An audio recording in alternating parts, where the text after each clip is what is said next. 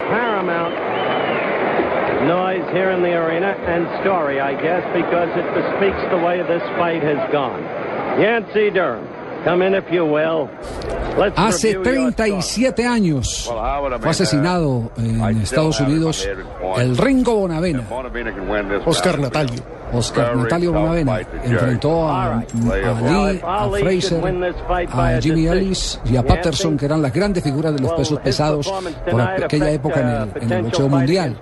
Y, y el eh, hecho que más connotación tiene es que él muere asesinado en un crimen de tipo pasional cuando aparentemente salía de el carro casa de eh, la mujer del que era uno de los empresarios más importantes del boxeo del boxeo mundial. Y, ese ese fue como eh, el móvil. Dicen que el móvil uno de los móviles eh, de tipo pasional. ¿Quién era el Ringo Bonavena? El Ringo Bonavena era un peso pesado, su hermano Vicente Bonavena era un gran jugador de fútbol que actuó en las divisiones inferiores de Huracán de Buenos Aires. Y él era hincha de Huracán. Y jugó en Colombia. Vicente Bonavena fue goleador del primer torneo de reservas que se hizo en el fútbol colombiano por allá en los años 60 y pico 70. Era un hombre que lo ponían en la titular y no pasaba nada. Galarse y Mirabelli se lo papeaban. Pero llegaba al torneo de reserva y, y hacía unos partidos impresionantes y todo el mundo decía, este cómo no puede jugar en, en el primer equipo.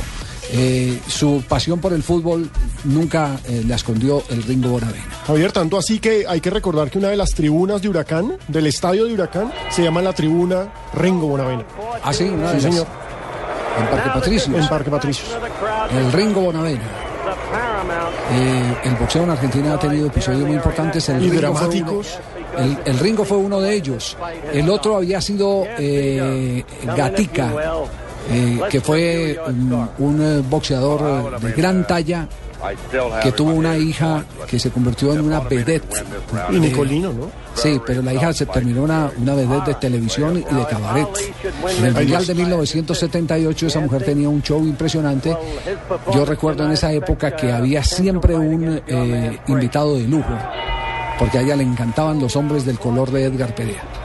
En el 78 no faltaba Edgar Perea ahí en ese ringside, donde ella como vedette salió una mujer despampanante, Ah, espectacular. Y para ellos los brasileños o los colombianos era una altísima novedad por el color de, el color de la piel. Simplemente estoy diciendo que era invitado al ringside. Sí, ya. sí, Al ring. Al ring. Sí, claro. El resto ya es problema de negro. Claro, ya es problema del campeón, eso sí. El resto es problema de campeón, Javier.